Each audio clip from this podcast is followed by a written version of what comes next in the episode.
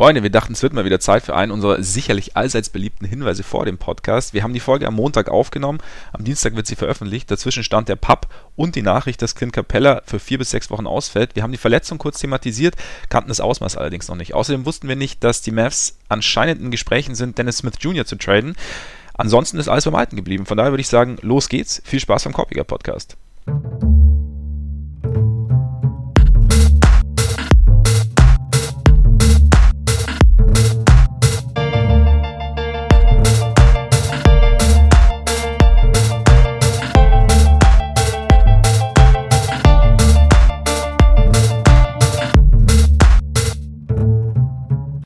Gepflegten Körpersports, herzlich willkommen zu einer neuen Ausgabe unseres Korbiger Podcasts. Schön, dass ihr dabei seid. Schön, dass ihr uns zuhört. Vor allem heute schön, dass ihr uns zuhört, weil er sitzt mir direkt gegenüber. Live von in Farbe zum Anfassen. Der immer noch unverwechselbare. Fass mich nicht an.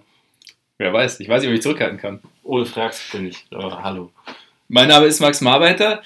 Ja, Ole hat es tatsächlich nach London geschafft.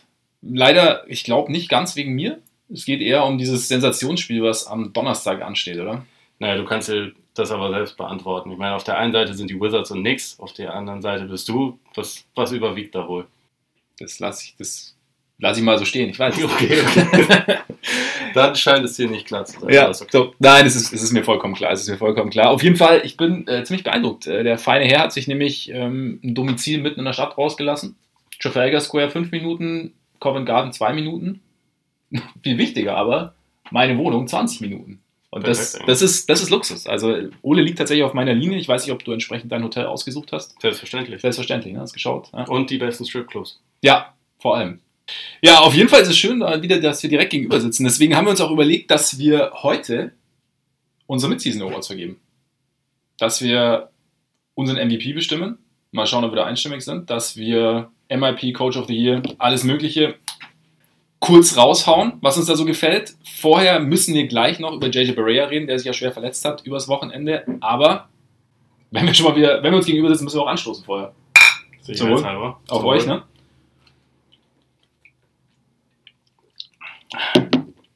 Und nachdem das geklärt ist, Berea, ziemlich bittere Geschichte. Also schwere Verletzungen, Achillessehnenriss natürlich immer bitter, aber mit, mit 34, also er war jetzt ja nie wirklich von seiner, oder war nie wirklich abhängig von seiner Athletik, aber mit 34 ist vielleicht schon nochmal, ist, ist nochmal eine, eine höhere Herausforderung, dann zurückzukommen. Also Kobe zum Beispiel. Ja, absolut. Also es gibt zwar bei so Achillessehnenrissen auch unterschiedliche Schweregrade, aber also gerade wenn man, wenn man das so als erstes liest und dann das Alter sieht und so, denkt man sich schon, das könnte es auch fast schon gewesen sein. Also ich hoffe es natürlich nicht. Mhm. Irgendwie über die Jahre war das schon immer einer der Spieler, den man irgendwie einfach gerne zugesehen hat, einfach weil es ungewöhnlich war, jemanden zu sehen, der gefühlt 1,50 groß ist und 20 Kilo wiegt, trotzdem immer wieder eine positive Rolle, zumindest in der Offense zu spielen. Und also gerade diese Saison war er auch wirklich wieder extrem gut.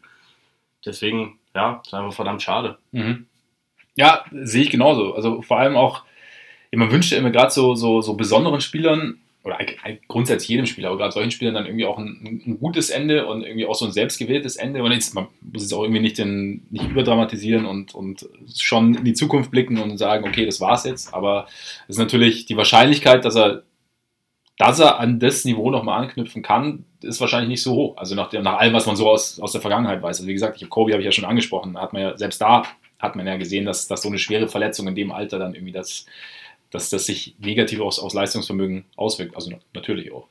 Ja, also ist historisch wahrscheinlich die Verletzung im Basketball mit der miesesten Wiedergenesungsrate. Ja. Also Noch vor dem Kreuzbandriss. Ja, genau. Also beim Kreuzbandriss, das, das war früher auch mal so eine Art fast schon äh, spielerisches Todesurteil, Mhm. bis dann die Operationen und Behandlungsmethoden dafür angepasst wurden und äh, das gibt es halt so für Achillessehnenrisse noch nicht. Ja, genau. Ja, Ron Harper damals übrigens war ja äh, damals in den 96er bis 98er, bei den 96er bis 98er Bulls ja hier Rollenspieler, Point Guard, Verteidiger, galt ja vor seinem Kreuzbandriss als so, so Mini-Jordan quasi. Also Ja. auch gerade gerade aufgrund seiner Athletik und nach seinem Kreuzbandriss war das, hatte sich das so ein bisschen erledigt. Und, ne, jetzt hat die Achillessehne, da hat man es immer noch nicht so, mit, äh, nicht so hinbekommen. Ja, mal sehen. Also die Mavs, klar, die Mavs wird da schon fehlen, denke ich auch. Auf jeden Fall. Also ich meine, sie haben das Glück, dass sie im, im Draft ja nicht nur mit Doncic einen recht guten Griff getan haben, sondern auch mit äh, Jalen Brunson in, Mhm. der, in der zweiten Runde, der sehr, sehr, sehr fähiger Playmaker ist. Also wir hatten ja vor der Saison auch schon mal drüber geredet, dass wir uns das vorstellen können, dass der nicht so lange Anlaufzeit braucht. Und also bisher bestätigt sich das ja, aber seine Rolle wächst jetzt halt natürlich nochmal. Es ist natürlich nochmal ein bisschen anders, wenn du so einen erfahrenen und irgendwie gewieften Hund wie Barea halt die ganze Zeit Ja. neben dir hast, der vieles einfach leitet und, und äh, vieles schon gesehen hat oder ob du dann selber die Show schmeißen musst. Also ich glaube, dass Brunson das schon auch gut machen kann und er macht es ja bisher auch schon gut in dieser Saison, aber er wird jetzt halt einfach noch wichtiger. Ja, definitiv. Mal sehen, wie es wie es geht. Auf jeden Fall äh, gute Besserung und gute Genesung an JJ Barea, auch wenn das zumindest von uns beiden nie persönlich hören wird. Absolute Awards, würde ich sagen, oder? Ja. Und damit wir überhaupt keine Zeit verlieren, weil äh, in London ruft der Pub auch mal relativ laut, habe ich gehört. Und das Essen, Und das Essen, nicht genau. Pubfood ist auch ganz groß. Also es ist tatsächlich übrigens, ohne Scheiß, falls ihr irgendwelche Gerüchte gehört habt, dass es das Essen mies ist im Pub, das stimmt gar nicht. Also es gibt bestimmt Pubs mit miesem Essen, aber nicht überall. Okay, äh, zurück zu den Awards. Ich würde sagen, wir starten mit dem Most Improved Player. Solange wir nicht mit Haggis starten, ist für mich Haggis alles macht, das macht der Schotte. Äh, Okay, okay. ähm, Ja, dann ist gut. Auch schon, hast du probiert schon mal? Nee, ich habe ich es mal gerochen und dann hat, hatte mir das eigentlich gereicht als Erfahrung. Ich hatte das als Kind mal tatsächlich. Also Das heißt, als Kind, ich war 14, da habe ich den äh, besten Kumpel meines Onkels besucht, seines Zeichens Schotte. Und da gab es auch Haggis. Und ich bin ja sowieso bei so Essen, also so Innereien, das geht bei mir eigentlich gar nicht. Mhm. Aber als guter Gast probierst du natürlich, vor allem gab es einen kleinen Whisky dazu, ist natürlich als 14-Jähriger Ja. bist, du- bist du natürlich direkt Du hast dabei. gewonnen, ja. Und ich muss, ich muss gestehen, es hat mich positiv überrascht, in dem Sinne, dass es okay war, es einmal zu essen und dann zu sagen zu können, ich habe es gegessen. Und, aber es war, war, also es war nicht, nicht ganz so schlimm, wie es klingt. Okay.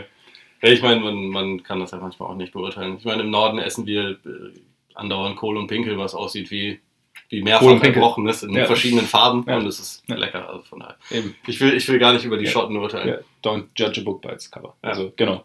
Okay, jetzt aber zurück zum Most Improved Player oder nicht zurück, sondern zum Most Improved Player. Wer ist deiner? Du machst den ersten und dann wechseln wir Okay. ab. Ähm, für mich in dem Fall, auch wenn es einige ganz gute Kandidaten war, äh, gab, ist es für mich relativ eindeutig Pascal Siakam, der nicht nur irgendwie viele Statistiken fast verdoppelt hat äh, im Vergleich zur letzten Saison, sondern der das auch in einer ganz anderen Rolle macht und äh, ja, spielerisch einfach unfassbar gewachsen ist. Also hatte ich ja neulich auch mal einen Artikel drüber geschrieben, der war bis vor ein paar Jahren hat er quasi noch gar keinen organisierten Basketball gespielt, ist zwar jetzt 24, aber so im Basketballeralter ist er eigentlich jünger und deswegen macht er irgendwie in jedem Jahr richtig rapide Fortschritte. Ist jetzt in seinem dritten Jahr, macht 15, 7 und 3 im Schnitt, äh, hat eine Zeit lang eigentlich aus dem Zwei-Punkte-Land gar nicht daneben geworfen, ist immer noch bei 57 Prozent aus dem Feld insgesamt und trifft mittlerweile auch immerhin schon 33 Prozent der Dreier, was noch nicht was noch nicht richtig gut ist, aber was auf jeden Fall ein sehr, sehr positiver Trend ist und was sich halt, glaube ich, auch noch weiter in die Richtung entwickeln wird. Und insofern, der war letztes Jahr ein sehr wertvoller Bankspieler in ja, so 20 Minuten pro Spiel. Jetzt sind es 30 Minuten pro Spiel. Er ist in vielen Phasen irgendwie mit der wichtigste Initiator und Energizer bei den Raptors und im Osten sogar einen, äh, kann man über ihn als All-Star debattieren. Ich würde ihn vielleicht nicht unbedingt reinnehmen, aber also er gehört in den Kandidatenkreis und für diese echt ziemlich heftige Entwicklung innerhalb von einem Jahr finde ich, hat er es absolut verdient. Wen würdest du ihm vorziehen, ganz kurz, wenn du jetzt sagst, du würdest ihn nicht, nicht reinwählen im Osten? Also die genaue Liste habe ich dir gerade, kann ich dir gerade noch nicht servieren, aber Ja. also bei den, bei den Reservelisten, die man so sieht, wird häufig dann jemand wie Blake Griffin nicht genannt bei den Forwards und der, also das ist schon nochmal was anderes, was der macht, als Ja. das, was, äh, was äh, Siakam macht. Und Geht ein bisschen unter, weil Detroit, ne? Also dann, Ja, genau. Und auch zu Recht, weil, also Detroit kann von mir aus auch untergehen. Es macht jetzt nicht wahnsinnig viel Spaß, denen zuzusehen, aber weil, das ist gemeint. Nein, sie sollen nicht untergehen. Das ist, äh, das ist Blödsinn. Aber ich, ich grundsätzlich finde ich es eigentlich immer in Ordnung bei einem Team, was wirklich sehr gut ist und was äh, irgendwie das Beste oder das Zweitbeste ist, da auch zwei oder drei All-Stars reinzupacken. Mhm. Und also der drittbeste Spieler und manchmal der zweitbeste Spieler bei den Raptors ist Siakam. Aber ja, ich meine, es, es kommt so ein bisschen drauf an. Er gehört in den Kandidatenkreis, er kann auch durchaus reinrutschen. Es fallen ja sowieso auch immer mal Leute dann wieder Ja, aus klar, und so. ja. Deswegen, es kann schon passieren. Aber es ging mir eigentlich mehr darum zu sagen, dass er halt in- also in diesen, in diesen Kreis halt reingehört. Und Mhm. das hat, glaube ich, vor der Saison kein Mensch kommen sehen. Also auch er nicht. das stimmt. Also wir, wir hatten ja letztes Jahr ich weiß gar nicht, da haben wir immer so diese, letzte Saison hatten wir so diese, diese Idee, okay, schau dir mal über eine Woche ein Spiel an, Hausaufgaben haben wir es genannt damals. Genau. Und ähm, da habe ich ja, da hast du mir das Siakam gegeben tatsächlich mal. Ja. Und da, genau, da war so das Ding, okay, man hat so diese Anlagen gesehen und man gesehen, okay, er ist äh, irgendwie athletisch, vielseitig, hat irgendwie lange Gliedmaßen, lernt so langsam sich auch zu bewegen und es einzusetzen. Irgendwie sein, ja, hat immer mehr Selbstbewusstsein im Wurf sozusagen und aber es war alles noch so, so sehr, sehr, sehr roh. Und wenn man jetzt diese Saison anschaut, ist der Sprung schon sehr, sehr groß. Also es stimmt auf jeden Fall. Also einfach, weil viel mehr, viel mehr Selbstverständlichkeit drin ist, oder? Also Ja. so dieses, dieses Ding, also er, er nicht, dass er sich traut, sondern auch, dass er nicht, nicht mehr so richtig, oder, oder das heißt nicht mehr, aber weniger überlegt. Ja.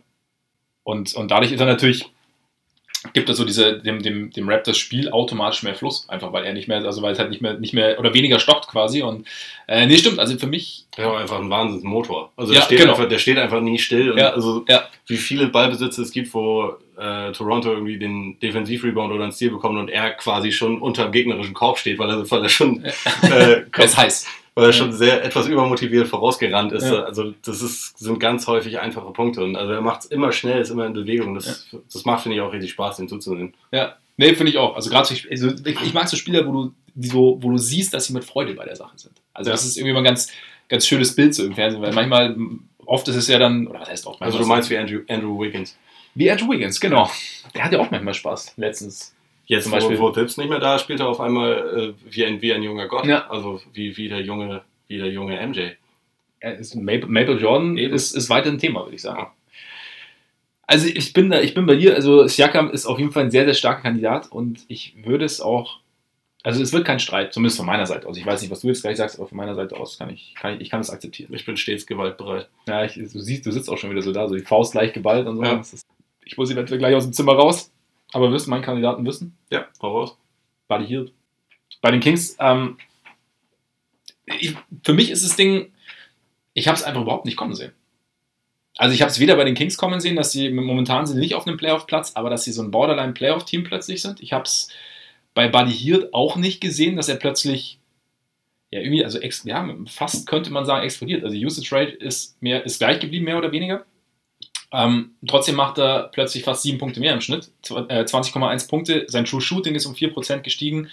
Er ist so bildet mit, mit De'Aaron Fox einen sehr, sehr guten Backcourt tatsächlich. Und ja, es war so, so vor einem Jahr war es so ein bisschen, ja, Laughing Stock. Also nicht, also vor allem als äh, Vivek Ranadive dann immer gesagt hat, er ist so, also wie Steph Curry. Er ist nicht wie Steph Curry, aber trotzdem hat er sich irgendwie wirklich zu einem guten NBA-Starter irgendwie gemausert in dem Jahr und hat, also natürlich, die Kings spielen einen anderen Ball dieses Jahr, sie spielen schneller und davon profitiert er natürlich auch, weil er dann einfach mehr Abschlüsse bekommt und auch mehr Möglichkeiten bekommt, abzu, abzuschließen und er ist einfach ein guter Werf, äh, Schütze, aber trotzdem, ich bin, wie gesagt, ich bin sehr, sehr positiv überrascht. Ich hätte es einfach nicht erwartet. Und noch dazu muss man sagen, er hat seine Midrange-Würfe um 2% nach unten gedrückt. Und das ist ja auch so ein, so ein, so ein Lernprozess, ein positiver Lernprozess, gerade in der heutigen NBA. Und dann damit ist einfach, finde ich, hat er sein Spiel komplett nochmal irgendwie so auf ein, auf ein neues Level gehoben und ist damit für mich, also so mein MIP sozusagen.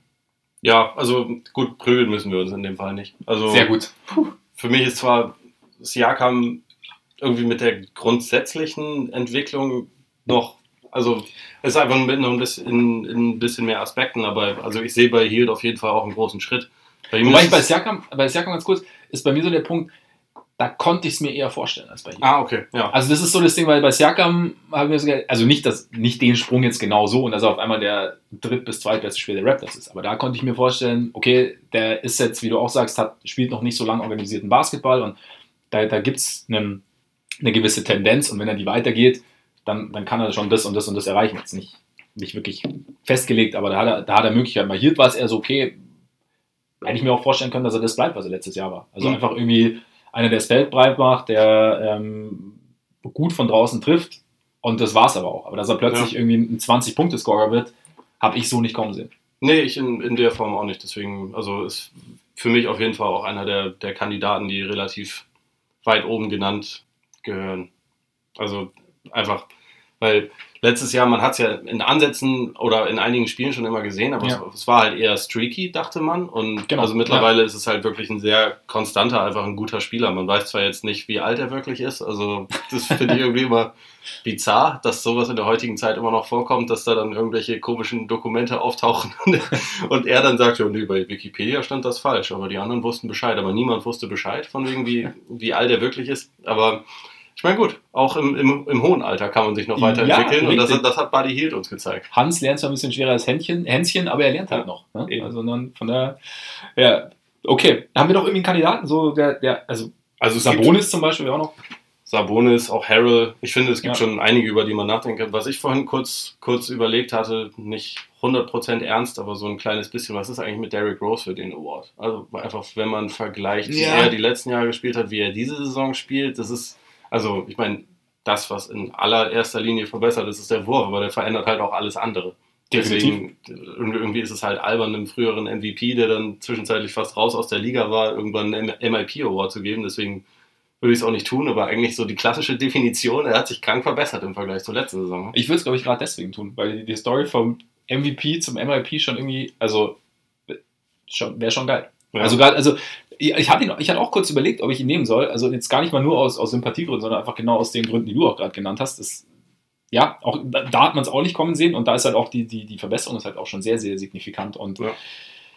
gerade auch mit dem Wurf, also dass, dass der Wurf mal so gut fällt bei Derrick Rose von draußen und dass er, dass er irgendwie quasi zu einem effektiven Spieler wieder wird, hat man, hat man nicht kommen sehen. Aber, es- aber die Entwicklung tatsächlich ist irgendwie witzig, also, oder was heißt witzig? Es ist eigentlich eher tragisch vom MVP so abzustürzen, aber sich dann halt wieder so zu verbessern, dass du wieder wirklich einen, einen, einen positiven Beitrag leisten kannst, ist natürlich. Ja, irg- irgendwie finde ich halt, man, man müsste das irgendwie würdigen. Also vielleicht Ja. auch mit einem Comeback Player of the Year oder was. Also ich hätte nie gedacht, dass man noch mal so eine ja, positive Saison von Derrick Rose sehen würde.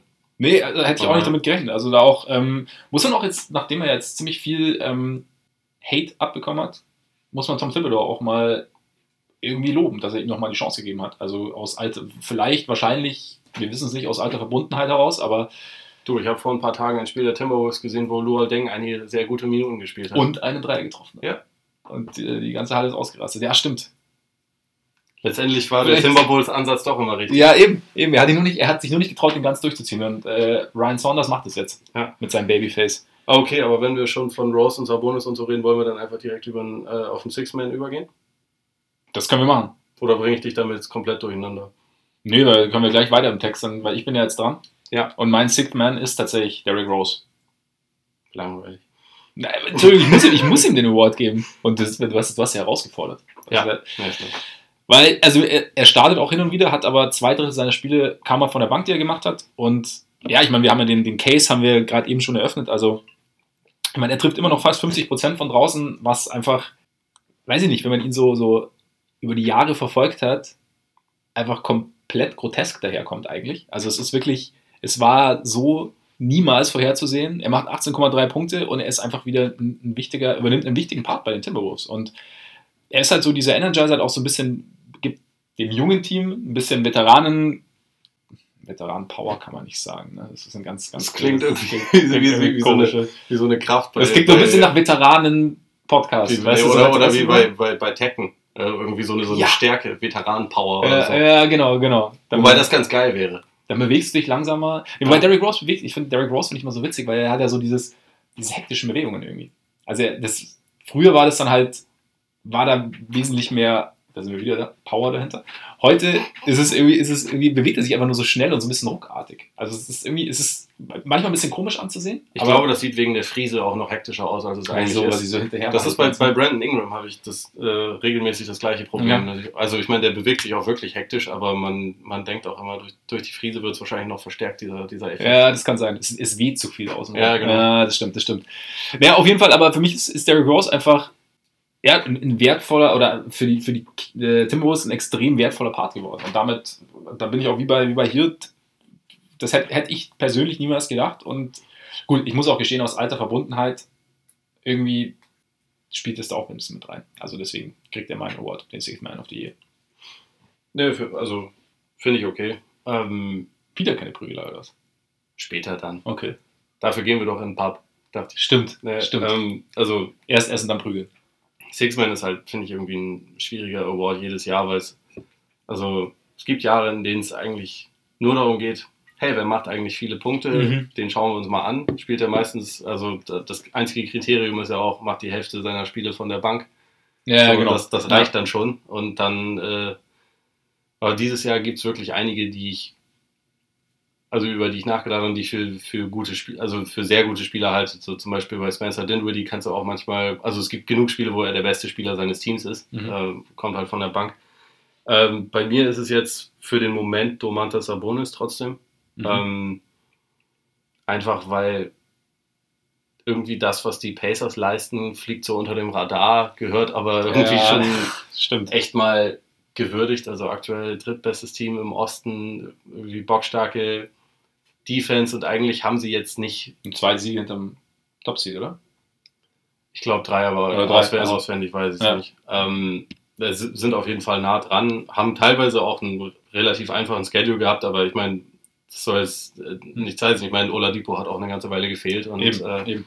sie haben dabei absolut keinen Schritt zurück gemacht. Und von daher, das finde ich schon, finde ich schon stark. Und Sabonis war, also ist jetzt jetzt bei absolut nicht in jedem Spiel und der ist auch nicht der beste Spieler des Teams insgesamt, aber es gibt genug Spiele, wo er halt auftritt, wie der, eigentlich, also wie die dominante Figur in der, in der Offense. Und das, ja, finde ich schon relativ beeindruckend. Und gerade diese, diese Kombination aus, aus ihm und Turner, also quasi dieses Bataillon, entweder der eine oder der andere Ja. oder auch mal zusammen, ist halt nach wie vor, glaube ich, ein, eine der interessanteren Situationen in der NBA, weil die beiden auch immer noch ein bisschen lernen müssen, mehr zusammenzuspielen, um, um dann rauszufinden, ob das irgendwie dauerhaft Zukunft hat. Aber also Was fehlt da noch? Also, wo, wo, sind da die größten Probleme? sind, sie sind einfach teilweise in der Offense noch nicht so aufeinander abgestimmt, dass es gut funktioniert. Aber jetzt über die letzten Woche, über die letzten Wochen trifft halt Turner jeden Dreier, den er nimmt, und das hilft dann schon mal sehr, klar. weil Sabonis nimmt halt ja- keine genau. Dreier und äh, wenn Turner die mit ein bisschen mehr Selbstvertrauen und mehr Selbstverständnis nimmt, dann ergänzt sich das halt besser. Ja. Also zumal Sabonis ja auch ein sehr guter Passer ist. Wie, wie Carter und Marker, ne? ja. Äh, eigentlich was, genauso. was die Warriors ja wieder lei ähm, leidlich im eigenen Leib erfahren mussten. Die Armen. Ja. Ähm, genau. Und also, ich meine, die Zahlen sind halt auch äh, hart. Also in, in 26 Minuten von der Bank 15, 10 plus 3 Assists, 62 Prozent aus dem Feld. Halt krass. Also in der Hinsicht dann auch sogar noch ein kleines bisschen besser als äh, Montrezl Harrell, über den ich auch nachgedacht hatte von den Clippers. Da ist es halt so, da kommen irgendwie so viele gute Spieler von der Bank rein bei den Clippers, äh, dass es nicht so leicht zu sagen ist, okay, der ist jetzt definitiv der Six-Man. Ja. Das hätte ich vor ein paar Wochen eher noch gesagt, aber also je mehr Lou Williams dann in der Saison ankommt und so, desto mehr. Ja, ist Lou Williams nicht langweilig mittlerweile? Also, es ist halt, ich meine, er- Ja, natürlich. Er hat halt, das Ding ja auch schon 400 Mal gewonnen, Ja, aber das ändert vom- halt nichts daran, dass er immer noch ein ganz guter Six-Man Nein, auf ist. jeden Fall, ich will, ich, will, ich will die Leistung jetzt überhaupt nicht schmälern, aber ist es nicht irgendwie so dieses Ding, hey, okay, du hast jetzt halt diesen teilweise krassen Scorer von der Bank, der dir einfach sehr, sehr viel Energie von der Bank geben kann und, und, und, und, punkten kann von der Bank, aber irgendwie ist es, also ich meine, langweilig im Sinne müssen wir nicht auch mal irgendwie andere Spielertypen irgendwie würdigen Absolut. mit, mit diesem Award und nicht halt immer, wie du vorher auch schon gesagt hast, nicht immer nur sagen, okay, wer macht die meisten Punkte oder wer hat dann irgendwie. Deswegen ja von mir keine Stimme für Derrick Ja. Rose oder Spencer Dinwiddie in dem Fall. ah, ja, aber Derrick Ja, Rose. jetzt, hat, jetzt hat er sich die Grube Ja, gegraben. aber, aber- aber, aber, warte, warte, warte, er kommt wieder raus, er kommt wieder raus. Bei solchen Awards geht es ja auch immer um die Story. Ja, ja. das Und wir, richtig. und wir haben ja, wir haben ja vorher gesagt, wie schön die Story ist und deswegen Du, ganz du, ist weißt, die Nasenspitze schaut wieder raus aus der Grube gerade. Du- du weißt, ich bin eiskalt und analytisch, deswegen Ja, Äh, kommt das bei mir natürlich nicht vor. genau. Ja, eben Kein stimmt. Stimmt, stimmt. Deswegen bei, bei dir der Roboter aus Litauen. Und, Ja, ähm, genau. Ja, also ich kann, bin da auf jeden Fall, ich, ich kann da schon mitgehen, auch mit Sabonis. Wobei, wie gesagt, die Story macht es halt auch dann für mich dann bei Rose, aber. Sagen wir mal so, ich bin nicht überrascht, aber das ist okay. Was? Was? Warum nicht? Warum nicht? Ich meine, naja. Gut. Nächster? Ja. Coach? Okay. Bin ich wieder dran? Du bist wieder dran. Okay, also auch wenn ich meinen Preseason-Pick Mike Budenholzer immer noch gerne nehmen würde, ähm, aktuell bin ich bei Popovic, einfach weil was die Spurs in letzter Zeit veranstalten, mich schon echt äh, relativ fasziniert Mhm. mal wieder, weil eigentlich ist dieses Team nicht so besetzt, dass man sagen müsste, die, die müssten jetzt hier groß Alarm machen in der heutigen NBA, sage ich mal. Und also die Stärken der beiden besten oder also auf jeden Fall renommiertesten Spieler sind eigentlich welche, die vor allem in Kombination, aber grundsätzlich in der heutigen NBA nicht zwingend einen Platz haben, beziehungsweise sie haben schon einen Platz, aber man muss schon clever arbeiten, um sie Mhm. ideal einzusetzen. Und eigentlich würde man denken, das schafft man, wenn man einen davon hat, aber nicht, wenn man zwei davon hat und sonst keinen dynamischen Offensivspieler eigentlich. Ja, Und das ist bei den Spurs ja eigentlich der Fall. Und sie haben es trotzdem geschafft, jetzt eine Top 5 Offense darum zu bauen. Sie sind defensiv zwar nicht, also bei weitem nicht auf dem Niveau der letzten Jahre, aber zumindest in den Minuten, wo DeRozan nicht spielt, sind sie, sind sie absolut in Ordnung. Und also gerade wenn man, wenn man sich die Verteidiger auf den kleinen Positionen anguckt, Derek White ist ein sehr guter Verteidiger. Und sonst ist da, also Bryn Forbes, den kann ich auch aufposten wahrscheinlich. Macht zwar heutzutage niemand mehr, aber könnte Ja, man, wenn man wollte. die Spurs will ihn aufposten, aber die haben, Ja. haben ihn ja. ne? DeRozan kann nicht verteidigen und Fertig also aus. Bellinelli, so, Ja. der, ja, ist ein netter Typ, ne? Der Ja. kann heiß laufen, Ja. aber verteidigen kann er halt auch nicht. Und also an sich sind sie in der Hinsicht schon echt extrem limitiert und dass sie in letzter Zeit so einen trotzdem wieder guten und erfolgreichen Basketball spielen, finde ich, gehört honoriert. Und also wie man das ja schon seit mittlerweile 50 Jahren sagt, bei Pop machst du nichts falsch. Und äh, ich finde, das gilt auch in diesem Jahr wieder. Aber Ist ein guter Punkt. es kann auch gut sein, dass sobald der Spielplan jetzt wieder ein bisschen härter wird, sie ein paar mehr Auswärtsspiele haben, ein bisschen stärkere Gegner, dass das sich halt auch wieder alles ein bisschen einpendelt bei den Spurs und sie nicht so dominieren wie über die letzten Wochen, aber Ja, aber am Ende wird es ja irgendwo in der Mitte einpennen. Also am Anfang lief Ja, er, ja, oder genau. mit Zwischenzeit lief er total äh, wahnsinnig schlecht. Und ja, dann genau. Der Anfang war, richtig war gut. verheerend, auch weil sie natürlich irgendwie die Ausfälle gerade von DeJounte Murray und so noch, Mhm. äh, Derek White ist am Anfang auch ausgefahren. genau, der war, war auch raus. Das mussten sie ja alles irgendwie erstmal kompensieren. Und also, wie du schon sagst, wahrscheinlich werden sie sich irgendwo in der Mitte einpendeln. Und es ist halt so wie jedes Jahr, dass es halt diverse echt gute Kandidaten gibt. Aber da ich momentan schwer einen so richtig gut herauspicken kann, ist dann halt einfach so der Default-Pop. Machst du nie was falsch, das stimmt schon. Aber Ganz kurz, aber wenn wir sagen, irgendwie so, sie gehen irgendwie gegen, gegen den Strom, auch wegen ihrer beiden Besten, also Aldridge und DeRozan. Aber ist es nicht sogar ein Ansatz, zu sagen, wir, weil äh, der Mitteldistanzwurf ist ja eigentlich doch nur deshalb so verpönt, weil er nur ein bisschen einfacher ist als der Dreier, aber halt dafür nur unwesentlich weniger gibt. Ja, er ist mathematisch einfach nicht so sinnvoll. Genau, aber theoretisch ist doch der einfache Wurf. Na, aber also, also das Problem sind ja lange Zweier. Ja, ja, genau, So ja, genau. Normal Mitteldistanz ist Ja, ja, okay, aber Ja. also lange Zweier sind halt. so- Aber wenn du, wenn, wenn du eine Offense, wie die, wie die Spurs jetzt quasi, so wirklich so, dass, dass du jetzt die ganz langen Zweier vermeidest und halt irgendwie so, so, so Mid- Mid-Range Plus sozusagen aufbaust, Mhm. ist es nicht tatsächlich, also wir sehen ja gerade, dass es ein Ansatz sein kann, wenn du die richtigen Spieler hast, aber ist es nicht wirklich was, wo, wo man, ja, vielleicht, wo man sich vielleicht auch andere Teams ein bisschen mehr eine Richtung, in die sich andere Teams wieder mehr orientieren können, weil ich meine, wir sehen viele Teams, die den Dreier ballern, weil man den Dreier halt ballert, die aber keine Schützen haben.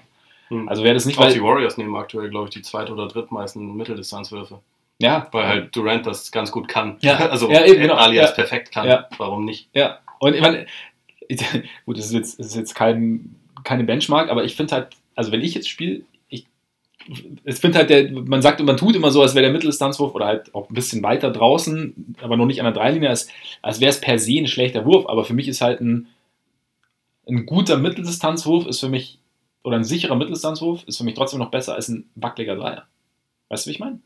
Ja, ja, Also, klar. es ist das- halt- ja, ja, ja. es kommt immer aufs Spielermaterial an, aber ob, das, ob das vielleicht, ob nicht mehr Teams sich vielleicht angesichts dieses Spurs-Erfolgs jetzt gerade denken, also muss natürlich sehen, wie, sie, wie sich es weiterentwickelt, aber ob sich nicht mehr Teams dann denken, okay, vielleicht, wenn wir entsprechendes Spielermaterial haben, gucken wir, ob wir da wieder so ein bisschen uns was abschauen können. Ja, also ich denke, wie, du- wie du schon sagst, es hängt halt vom Spielermaterial ab. Also wenn, wenn man jetzt auf das extremste Beispiel halt schaut, die Rockets, da dürfen ja ähm, Paul und Harden dürfen ja aus der Mitteldistanz werfen und sonst eigentlich so gut wie niemand. ist ja auch ganz solide. Ne? Der ist auch ganz solide, ja, Ja. Der, der kann das gut. Aber also so jemand wie PJ Tucker, das macht halt Sinn, dass der im Training tausendmal aus den jeweiligen, aus den jeweiligen Klar, Ecken Dreier nimmt. klar. Und dann hast du halt diese, diese Muscle Memory. Und deswegen, das ist halt Mhm. der Wurf, den er nehmen soll und vielleicht mal einen Dank. Und sonst braucht er nicht wahnsinnig viele Würfe nehmen. Ja. Einfach weil sie auch Aber nicht seine System- Rolle sind und nicht einstudiert sind. Aber da sind wir, ist dann das System der, vielleicht das, System der Rockets ist ja eigentlich kaum zu duplizieren, wenn du nicht so einen Spieler hast wie Harden. Also weil es einfach Hm, ich weiß nicht. für mich also, steht und fällt es schon mit Harden Skillset. Schon, aber so ein bisschen in die Richtung geht ja das, was, also ne- nicht, dass es identisch wäre oder so, aber so ein bisschen in die Richtung halt mit äh, einer kreiert alles und hat vier Schützen um sich rum. Das so ein bisschen stellen die Bugs das in die Ja, Saison, ist- auch wenn sie auch noch andere Leute haben. Ja, natürlich. Also das sind, das sind wahrscheinlich die beiden, über die wir später noch bei der MVP-Diskussion. Also du musst halt, wenn du halt, wenn du, sagen wir mal, du hast jetzt gute, aber keine überragenden Spieler oder vielleicht noch sehr gute Spieler. Aber ich glaube, ich, ein System wie das der Spurs, könnte ich mir vorstellen, ist vielleicht, wenn man es wenn man's genau durchdenkt, vielleicht sogar einfacher zu implementieren, zu kopieren, wie auch immer, als, als ich was, glaube, was das be- bedarf mehr Spielintelligenz. Und also Ja, das, ist das ist, glaube ich, dann wiederum ein Unterschied. Und dazu, Und mehr Automatismen. ja, und, und jemand wie Aldridge, das ist halt, das ist wahrscheinlich aktuell einer der besten drei Mitteldistanzwerfer überhaupt. Und ich meine, DeRozan ist zwar nicht so effizient, hat aber über die letzten 100 Jahre auch mehr aus der Mitteldistanz draufgehalten als alle anderen. Sie haben da einfach so eine etwas andere Expertise. Ja. Ich glaube, da das aktuell quasi nicht in die Richtung gelehrt wird, ist es jetzt wahrscheinlich auch schwieriger, dann zu sagen, du operierst jetzt mal in erster Linie da. Ja. Also, dass der Wurf da ist und äh, genommen werden soll, ist, ist ja richtig. Nur, ähm, es, ich glaube, es hängt halt einfach immer so ein bisschen vom, vom Maß ab. Und ich glaube, das, was die Spurs aktuell machen, ich kann mir nicht vorstellen, dass das so leicht zu replizieren ist, einfach weil. Ich sage dass es leicht ist, aber Nee, also ich meine auch Ja. im, im Kontrast, so mit dem, was die Rockets machen. Ich glaube, natürlich, um das so erfolgreich zu machen wie die, brauchst du natürlich irgendwie einen, äh, einen genialen Playmaker im Idealfall. Aber so, dass man Ja, gut, sagt, dass du natürlich sagen kannst, du stellst vier außen rum und einer macht und dann gibt es irgendwie Platz und irgendwie einen offenen Wurf, klar, das geht schon. Und also, und ich glaube auch nicht, also natürlich, wenn, wenn man jetzt irgendwie sagt, Titel oder nix, dann äh, kann man das so nicht machen. Aber also wenn jetzt, wenn die Kings nur vier Schützen und die Aaron Fox haben, das wird schon auch irgendwie funktionieren. Also Irgendwie, ja. dieses, dieses Rezept ist halt extrem simpel und ich glaube auch nicht, dass das ewig äh, irgendwie Erfolg haben wird, aber aktuell ist es halt irgendwie noch was, was man, glaube ich, ausnutzen kann und was man, was man leichter ausnutzen kann, wenn man einfach vier einigermaßen fähige Schützen irgendwie um einen dynamischen Playmaker Mhm. umpackt. Und also auf dem Niveau, wie es die Rockets machen, ist sicherlich nicht möglich. Also das sieht man ja auch im Vergleich der Rockets dieses Jahr und im Vergleich der Rockets letztes Ja. Jahr, dass die Leute drumherum schon auch noch dann irgendwie eine gewisse Rolle spielen. Aber ja, also ich, ak aktuell ist das noch, glaube ich, eher was, was man ausnutzen kann. Aber also ich bin auch schon gespannt, in welche Richtung dann der, dieser nächste große Trend Mhm. geht, weil irgendwann ist halt das Maß irgendwie voll und dann nimmt jedes Team 600 Dreier pro Spiel und dann muss man sich vielleicht auch nochmal was anderes überlegen, weil Ja. die anderen Teams auch wissen oder vielleicht ein bisschen besser darauf eingestellt sind, wie man Dreier verteidigt. Weil du ja auch siehst, was, also du hast ja in den letztjährigen Playoffs gesehen, was dann doch sein kann, wenn halt dieser Drei einfach mal nicht fällt. Also die Rockets in Spiel 7 Wenn man die, die mal Celtics 27 Dreier in Folge nicht trifft, ist Genau, schlecht. genau. Und halt trotzdem mal, weil das Nach System. Adam Riese. Ja. da wäre der ein oder andere Mitteldistanz zwischen rein, wäre vielleicht gar nicht so schlecht gewesen. Ja. Nee, aber ich fände es, also grundsätzlich fände ich es ganz schön, wenn es ein bisschen mehr, mehr Vielfalt wieder gäbe. Also wenn man einfach wieder mehr, mehr unterschiedliche Ansätze sähe und dann, da finde ich es irgendwie ganz erfrischend, dann, dann Popovic irgendwie zu sehen. Ähm, mein Kandidat. Ich war auch, ich war auch bei Budenhauser erst, aber meiner ist Mike Malone. Ja, Weil fair. also, erstens finde ich, kriegt er irgendwie sehr, sehr wenig Aufmerksamkeit. Also klar, man redet über die Nuggets und die Nuggets sind ähm, vorne im Westen und ja, lassen sich irgendwie, haben sich irgendwie durch nichts beirren lassen dieses Jahr, aber irgendwie über Mike Malone redet keiner so richtig, habe ich so das Gefühl. Und ich finde es schon, also Punkt 1 mal beeindruckend, was er für eine Defense irgendwie aufgebaut hat. Und da ist er für mich auch der, der, der Unterschied zu Budenhauser zum Beispiel, wo ich, also nicht, dass die Bugs nicht gut verteidigen, das tun sie definitiv, aber beide haben einen Superstar. Beide haben einen sehr, sehr speziellen Superstar, aber ich finde, Jokic hat noch eine klarere Schwäche als, als Janis zum Beispiel, beziehungsweise eine, die schwerer zu kaschieren ist. Also Janis haben wir den Wurf, also ist genauso eine Mhm. klare Schwäche, aber ist schwerer zu kaschieren. Und wir haben ja vor der Saison haben wir viel darüber geredet, oh, Jokic, ähm, überragender Playmaker, besonderer Spieler, Spielintelligenz, er weiß auch, wie er irgendwie seine Mitspieler einzusetzen hat, wen er wann einzusetzen hat und das ist alles wahnsinnig wertvoll. Aber was machst du, wenn der Gegner halt permanent ihn rauspickt, wenn, wenn du selber in der Verteidigung bist und wie, wie kaschierst du das irgendwie? Und das haben die Nuggets zumindest Stand jetzt, haben sie es relativ gut hinbekommen. Also sie verteidigen nicht mehr ganz so gut wie am Anfang der Saison, haben wir auch schon drüber gesprochen, dass natürlich das System relativ intensiv ist und relativ viel abverlangt, also sowohl was, was, was Rotation, also was Kommunikation angeht und dass da vielleicht dann im Laufe der Saison sich dann so ein bisschen der ein oder andere Fehler einschleichen wird. Aber trotzdem hat es, finde ich, Malone und sein Coaching-Staff haben es halt geschafft, da irgendwie eine, ein System zu integrieren, das mit dem Jokic auf der Platte stehen kann hinten und vorne halt dann so Geschichten raushauen kann wie letzte Nacht. ähm, so irgendwie da seine Touchdown-Pässe von nach, nach einem einhändigen Rebound irgendwie Richtung nach vorne schmeißen kann und so und halt irgendwie seine, seine Magie auspacken kann. Ja. Und das finde ich, finde ich schon eine krasse Leistung. Und zudem hast du halt mit den, finde ich, hast du die Nuggets ein Team, das hat zwar Jokic, aber habe ich ja gesagt, Jokic ist speziell und halt irgendwie keiner wusste so richtig, wie, was er aus den Nuggets machen soll. Also es, man hat schon gesagt, okay, sie sind ein sehr, sehr gutes Team, da ist viel Potenzial drin, aber ja, dass sie irgendwie, dass, nicht, dass sie dominieren, aber dass, dass sie wirklich zum Mitte der Saison immer noch ganz vorne sind im Westen. Und dann noch, wenn du noch dazu gehst, die ganzen Verletzungen, die sie hatten, also Will Barton ist direkt am Anfang ausgefallen, also ja, Thomas, der irgendwie von der Bank kommen sollte, hat noch kein Spiel gemacht, ähm, dann Gary Harris lang ausgefallen, wiedergekommen, jetzt gerade wieder verletzt, ähm, Paul Millsap, ihr bester Verteidiger, war raus, dann Jamal Murray war kurz, kurzzeitig mal raus, also es ist irgendwie... der Lottery-Pick noch kein Spiel Der Lottery-Pick noch kein Spiel gemacht, genau, und es, trotzdem sind sie aber nicht eingebrochen. Und wir haben vor ein paar Wochen darüber gesprochen, als die ganzen Verletzungen sich so ein bisschen, ein bisschen angehäuft hatten, haben wir gesagt, boah, jetzt schade irgendwie, jetzt könntest du da hingehen. Ging aber nicht dahin. Und nee, im Gegenteil. Eben. Und sie haben irgendwie, du hast gemerkt, okay, sie haben noch viel mehr Spieler, als man dachte, auf die sie sich verlassen können. Und finde ich eine krasse Coaching-Leistung, ehrlich gesagt. Und klar kann man jetzt sagen, es ist ein Regular-Season-Team. Und in den Playoffs fehlt ihnen vielleicht äh, gerade auf den, auf den kleinen Positionen so ein bisschen derjenige, der konstant übernehmen kann. Also Murray hat ja schon das ein oder andere Spiel rausgehauen, aber hat auch den ein oder anderen Stinker rausgehauen. Also dann, du weißt halt nicht genau, aber ich meine, es geht ja um die Regular Season und deswegen Michael Malone. Ja, finde ich legitim. Also gerade, wo du gesagt hast, du willst, dass mehr, äh, dass die Teams ein bisschen unterschiedlicher spielen. Da sind ja die, ja. Nuggets, die Nuggets auch ein wunderbares Beispiel für. Also, genau, ja.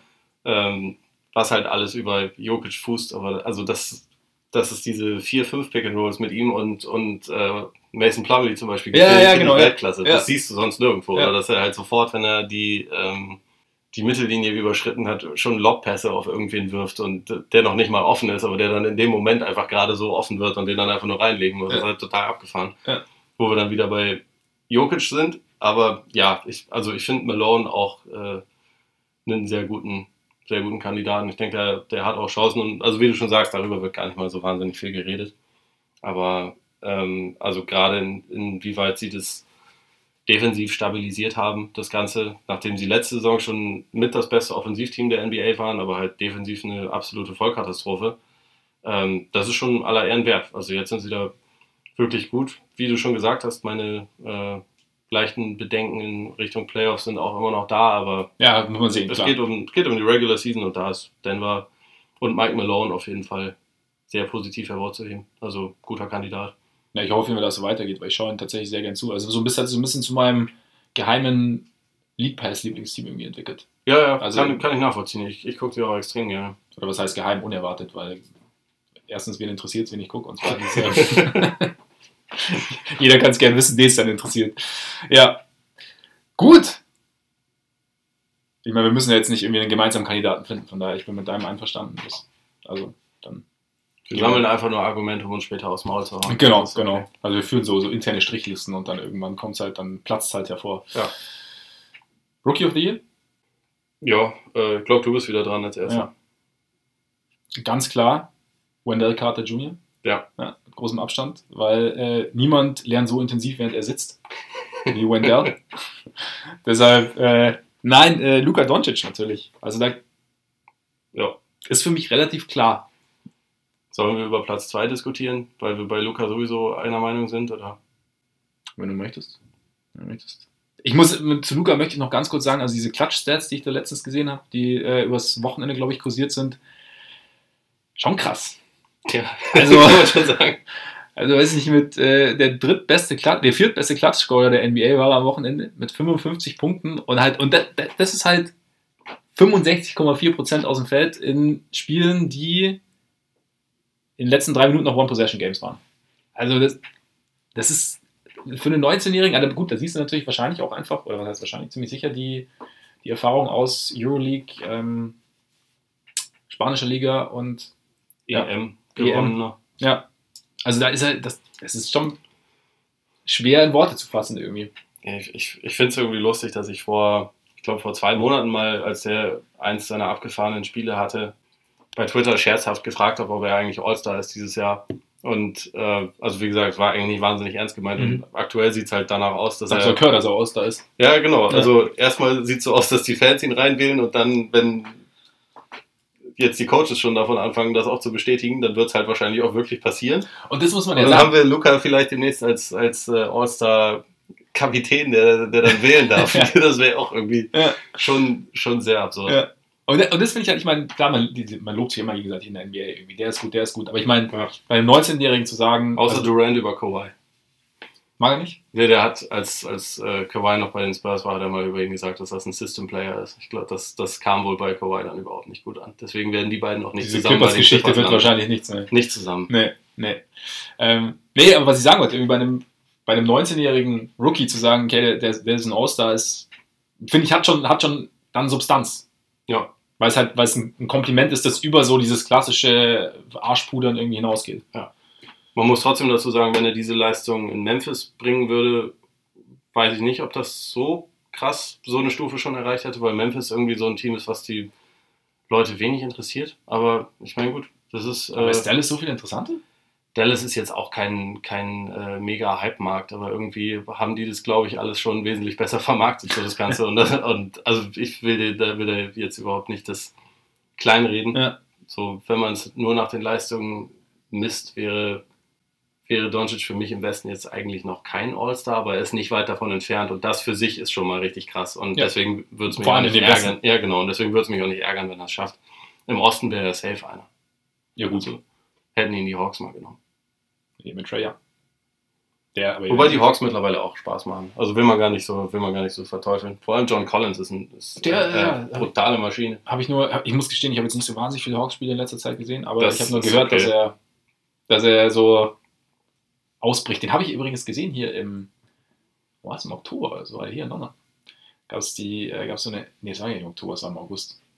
Aber egal. Auf jeden Fall war er hier in London. Da gab es so eine NBA-Ausstellung in irgendeinem Kaufhaus.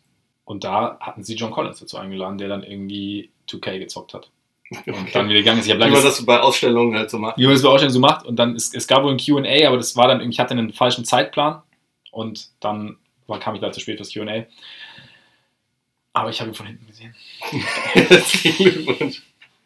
Sehr gut. Ja. Äh, Ich glaube, das, hat, das verschafft ihm den Boost, warum er in dieser Ich Saison glaube so auch, ich glaube auch, es war weil die positive Aura, die ich da vermittelt habe an diesem regnerischen Sonntagnachmittag.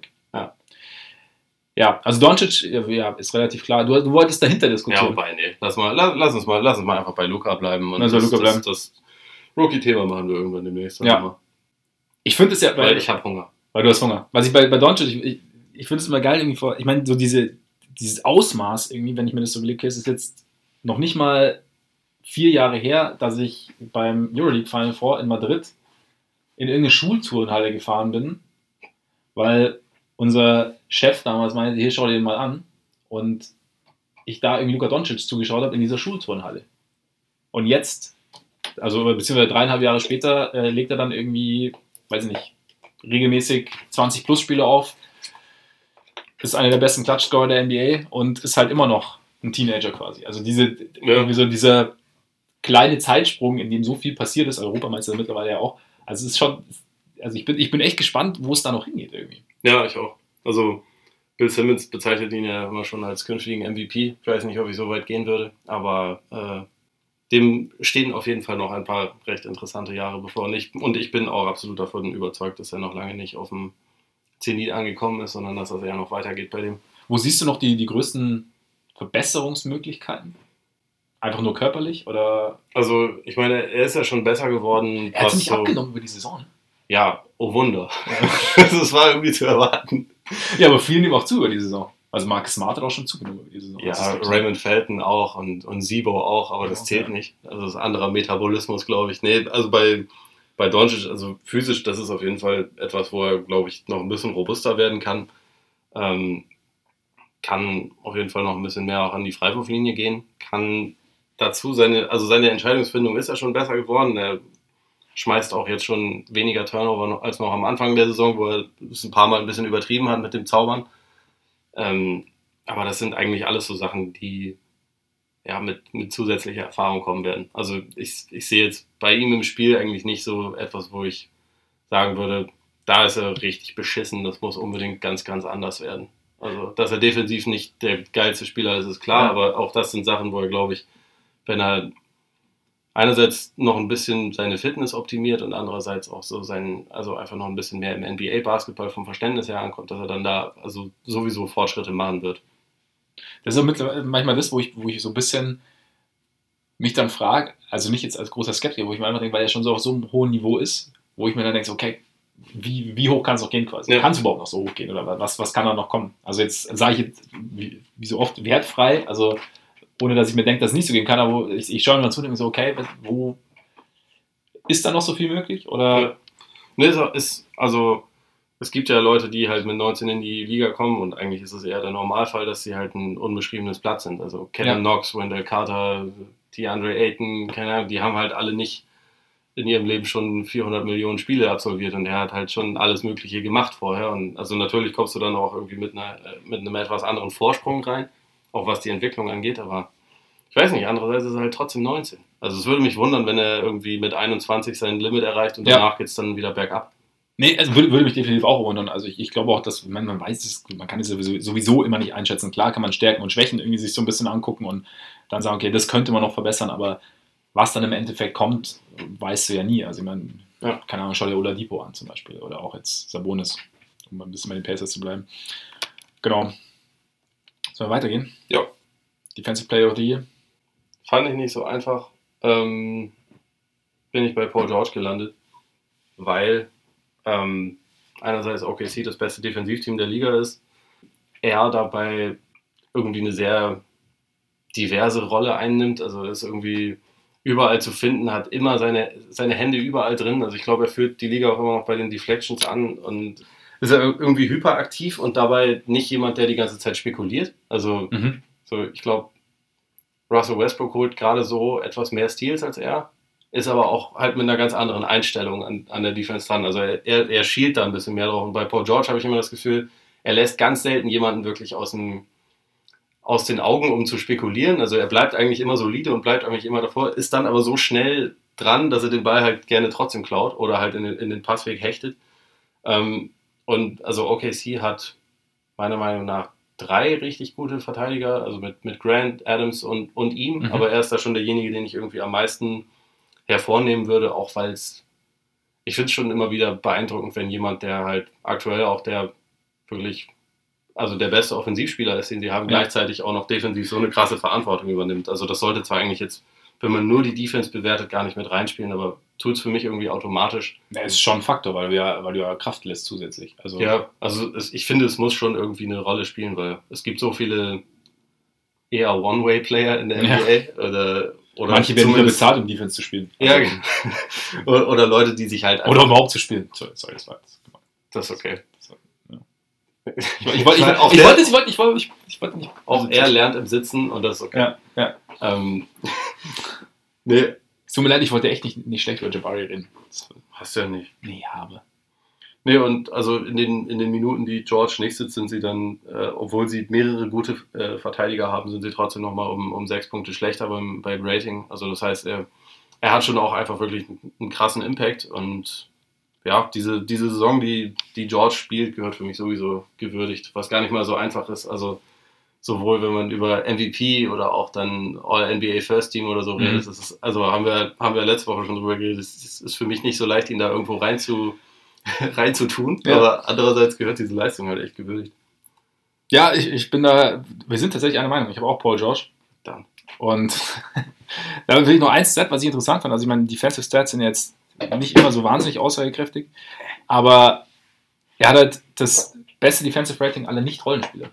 Hm. Und das finde ich, auch- finde ich auch ein Punkt, der irgendwie, der für mich zumindest irgendwie so heraussticht, weil, wie du auch schon gesagt hast, dieses ähm, offensiv Lastschultern, defensiv Lastschultern und dann aber wenn bei den Sonst ist zum Beispiel Daniel Theiss ist da relativ weit vorne. Also ist natürlich auch sehr, sehr schön zu lesen. Und letzte Woche waren Thais und Kleber auf Platz 1 und 2. ja, genau, genau. Und Und dann kam Steph Curry, wo man dann sich gleich wieder denken konnte, ja, vielleicht ist dieses Rating, vielleicht ist nicht- Rating nicht ganz so, ja, genau. Ja, genau. Aber, Ja. also, aber so dieser, dieser, einfach zu sehen, okay, du hast halt, du hast, du hast Rollenspieler, die irgendwie ihre klare, die eine klare Aufgabenverteilung haben und dann hast du halt einen, einen Superstar da drin, der halt für sein Team alles machen muss. Oder was heißt machen muss, aber sehr, sehr viel macht, sagen wir es mal so.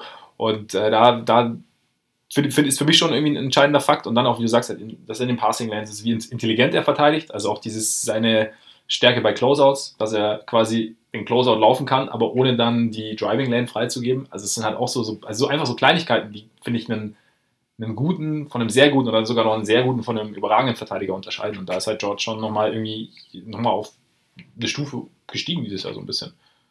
Ja, würde ich auch sagen. Ähm, wen hättest du da noch äh, sonst in der Verlosung gehabt an Kandidaten? Du meinst jetzt neben Levine? ja. Ähm, nee, nur Kawhi? Aus Prinzip? Ja. Ist immer noch ganz okay in der ist, Verteidigung. Ist immer noch relativ solide. Ich meine, Gobert hat ein bisschen Probleme gehabt oder hat ja. ein bisschen Probleme dieses Jahr. Gerade am Anfang der Saison ja. wirklich nicht auf dem Niveau vom letzten Jahr gewesen. Davis ist natürlich irgendwie immer ein Kandidat, auch wenn halt dafür, also habe ich auch letzte Woche schon gesagt, so der, der Rekord der Pelicans, auch wenn sie mit ihm auf dem Feld sehr, sehr stark sind, ist irgendwie für mich immer noch so ein Faktor, wo ich mir einfach, fand ich ganz interessant auch, ähm, was war das, im Low Post mit Bill Simmons, glaube ich war es, wo sie so ein bisschen drüber diskutiert haben, wo sie gesagt, ich weiß nicht, ob es jetzt Zach Lowe oder Bill Simmons war, der gesagt hat, okay, die Pelicans, die haben ihre Schwächen und es ist kein perfektes Team, aber es sind jetzt nicht nur Graupen, die um ihn rumrennen. Also mit Jerry, Holiday, mit Mirotic, der natürlich verletzt war, mit äh, Julius, Julius Randle. Und ich sehe jetzt keinen. Und Etwan Moore und dann hört es schon wieder auf. Und Etwan Moore, Deswegen ja. hat mich die Diskussion ein bisschen gestört, weil es ja. irgendwie, äh, also es ging so um drei, drei Spieler letztendlich. Ja, und dann war es das wieder. Ja, aber, ja, das stimmt, das stimmt. Aber, es, aber trotzdem, also es ist halt, das ist wahrscheinlich der Mittelweg, oder? Also du kannst ja. jetzt, also du, du kannst jetzt nicht sagen, das Team ist einfach totaler Müll, aber natürlich kannst du auch nicht sagen, ja, eigentlich sind sie total gut und eigentlich ist, ist, ist er vielleicht gar nicht so gut, weil, ne? ja. das stimmt schon, also es fehlt einfach, es ist, der, der, der Abfall ist relativ rapide. Ja, sie, sie sind einfach in einer brutalen Conference und in der Spitze ganz gut, aber also, ja, äh, einige ihrer, ja, drei ihrer besten vier Spieler können quasi nicht, also können nicht alle gleichzeitig auf dem Feld stehen. Mhm. Das ist problematisch und dann kommt halt einfach drumherum so verdammt wenig nach. Also, dass da jemand wie Alfred Payton wochenlang ausfällt, der jetzt kein toller Spieler ist, ist auch nicht wahnsinnig schlecht, aber ist auch nicht toll. Das haut denen halt komplett rein, weil die keinen Ersatz dafür haben. Mhm. Dann, dann, spielen da Leute wie, wie äh, Tim Frazier oder so, müssen da dann diverse Minuten abreißen, die halt einfach nicht so gut sind. Und ähm, dieses Team ist halt einfach absurd dünn. Ja. Ja, es, es ist sehr, sehr dünn. Das ist natürlich auch die Frage, warum sie irgendwie es nicht schaffen, Rollenspiele irgendwie eine Rolle zuzuteilen, die sie ausfüllen können. Das ist ja auch immer noch so eine Sache. Also es gibt ja auch Teams, die zum Beispiel jetzt die Bucks, die mit Franchise, äh, mit, mit, Franchise mit, mit Rollenspielern wesentlich mehr anfangen können. Ja. Und äh, denen auch irgendwie. Sind aber meiner Meinung nach auch viel bessere sind auch, Rollenspieler. Sind auch, ja. Das ist natürlich. Ist natürlich Muss man noch dazu ja, sagen. Ja. Nee, stimmt. Aber sonst, ja, also, also Davis ist natürlich trotzdem irgendwie immer ein Kandidat, finde ich. Hast du noch einen, den du. Ja, Janis hätte ich noch mit. Janis, ja. ja. Ah, der kommt ja vielleicht später nochmal. Vielleicht. Weiß. Wer weiß. Der, also der, der wäre bei mir wahrscheinlich irgendwie auf Platz 2 gekommen sogar, aber mhm. äh, ja, am Ende bin ich aktuell mit George eigentlich ganz, ganz zufrieden. Ja, ich auch. Damit gehen wir weiter zum Executive of the Year. So wir, der war mit dem schönen Namen John Horst. Der Name ist tatsächlich schön. Ja. Äh, seines Zeichens äh, GM der Bucks. Und ich muss, ich finde einfach bei den Bucks ist, also mal abgesehen davon, dass sie äh, ganz vorne sind oder dass sie ja, zu den besten Teams der Liga gehören, ist einfach im Sommer wahnsinnig viel richtig gemacht worden. Also sie, sie haben es tatsächlich hingebracht, Mike Budenhäuser zu verpflichten, was ja irgendwie, wir haben es ja damals gehofft, was jetzt nichts heißen muss, aber es, sie haben halt wirklich einen, einen, Coach verpflichtet mit Idee und das ist halt, glaube ich, mal so der, der entscheidende Punkt. Gibt es andere Franchises, die es nicht so hinbekommen, die dann Coaches äh, nach einem 146 zu 100 Blowout erstmal eine Vertragsverlängerung geben, aber Wobei man muss ja sagen, es ist okay, ich finde es gut, dass er jetzt wie ein Headcoach bezahlt wird, der Kollege Jim Boylan. Also er ist Headcoach, sollte auch so entsprechend bezahlt werden. Mal sehen, wie es mit dem Sommer weitergeht. Aber nee, aber sie haben, sie haben den Coach mit Idee verpflichtet und sie haben Auer auch, und das geht manchmal auch so ein bisschen unter, was halt, was halt dazugekommen ist an Spielern. Also Brooke Lopez. Und auch die Idee, die sie mit Brooke Lopez haben, zu sagen, okay, wir haben jetzt einfach einen äh, Seven-Foot Floor Spacer und der, der macht es und das ist seine Rolle und das wird funktionieren. Und zumal es halt dann mit Janis ganz gut passt, weil, wie du ja sagst, Janis dann auch hinten gewisse Schwächen dann ganz gut ausmerzen kann. Und äh, dazu mit Dante DiVincenzo gut gedraftet. Ähm, sie haben Leute geholt, die ins System passen. Ähm, Ilyasova geholt. Und ja, all das ganz, all das spielt irgendwie zusammen, dass sie jetzt halt viertbeste Offense haben, drittbeste Defense haben, dass sie ähm, ja, das beste Net-Rating der NBA haben, mit Abstand. Und ja, damit halt, glaube ich, auch, ich bin, ich bin mal gespannt, wie es in den Playoffs weitergeht. Also, weil Janis zu stoppen ist relativ schwierig. Also, wir hatten, ich glaube, letztens habe ich irgendwie einen Tweet gesehen, okay, jetzt ein paar haben jetzt irgendwie gecheckt, wie sie gegen Janis spielen sollten. Okay, er hat 27 Punkte bei 60 Prozent aus dem Feld oder so gemacht. Also, es ist so, sie haben irgendwas genommen, aber irgendwie halt auch nicht. Und da, also ich, also ich finde, er hat diese Bugs, die letztes Jahr irgendwie noch so als eigentlich dysfunktionale Haufen galten, so ein bisschen, oder zumindest als Haufen, der nicht zusammengepasst hat, galten. Hat er im Sommer schon so ein bisschen so umgebaut, dass dieser Haufen auf einmal zusammenpasst, dass auch ein Bledsoe irgendwie so seine Rolle hat, auch wenn das ein bisschen mit Licht und Schatten ist, aber da hat trotzdem hat er, hat er Janis und Budenhäuser ein Team an die Hand gegeben, das passt auf die Idee. Und deswegen John Horst.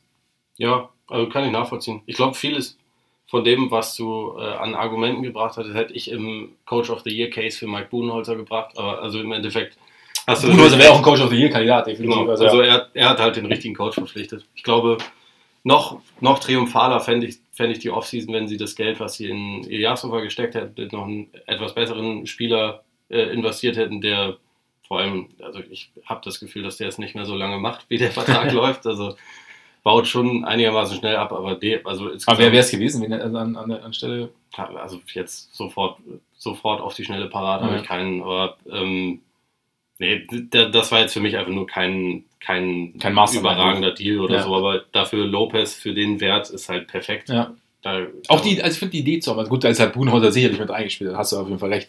Aber einfach zu sagen, okay, ich meine, die Idee hätten auch 29 andere Teams haben können. Absolut. Und das, das, also Vital Lopez hat quasi fast gar kein Geld dafür, dass er da reinkommt und dann wirklich elementar ja. wichtig für dieses Team ist. Das, ja. ist schon, das ist schon auf jeden Fall ein sehr, sehr guter Move. Ich habe ähm, trotzdem Masai Ujiri genommen, weil der, glaube ich, im Sommer das größte Risiko aller GMs eingegangen ja. ist. Nicht nur was den Trade angeht, wo er es tatsächlich geschafft hat, weder Aninobi noch Siakam äh, abzugeben. Dann nicht nur Leonard, den mit großem Abstand besten Spieler dieses Deals äh, zurückbekommen hat, sondern auch noch Danny Green, der auch wunderbar da reinpasst, der, wo alle damals dachten, ja, der wird halt nur irgendwie mit reingeworfen, gar nicht drüber geredet wurde, der aber eine wichtige Rolle für die Raptors spielt. Und ja, Coach gewechselt halt auch noch. Zahlt sich bisher auch aus. Ich meine, wer weiß, wer weiß bei den Raptors, äh, ob sie diese neue Identität dann auch in den Playoffs diesmal behalten, jetzt wo LeBron nicht mehr da ist und quasi diese, ja. dieses Gespenst nicht mehr da ist, sondern sie vielleicht einfach mal alles durchziehen können. Aber ja, und sie haben natürlich jetzt einen anderen Leader, also genau. der diese, diese Problematik nicht kennt. Und mit Danny Green auch einen, der auch einen, der auch redet. Der auch redet. ja, zu ja, stimmt. Ähm, der eher, sagen wir mal, der Typ stiller Anführer. mehr, mehr so der typ, by example. Mehr so der Typ Clint Eastwood ja, wahrscheinlich. Ja. Ähm, genau, nee, aber also für dieses wirklich würde ich sagen, schon sehr signifikante Risiko, was, was Ujiri da eingegangen ist. Kann man ihm, finde ich, bisher nur gratulieren. Ja. Und wenn Lennart im Sommer dann geht, kann man vielleicht wieder anders drüber reden. Andererseits, dann laufen Verträge aus und man kann das Ganze irgendwie neu aufbauen. Und der Kern, wie er vorher zusammen war mit DeRozan und Lowry, hätte halt sowieso nicht mehr länger Bestand ja, gehabt. Deswegen ist es im Endeffekt einfach der Trade an sich ist schon für Executive of the Year würdig. Ja, zumal er ja, wie du sagst, das sollte, sollte Kawhi gehen, hat er, indem er Anunobi, Siakam, die ganzen Jungen gehalten hat, hat er sich ja quasi Flexibilität bewahrt, dann trotzdem ja. nicht bei Null anfangen zu müssen.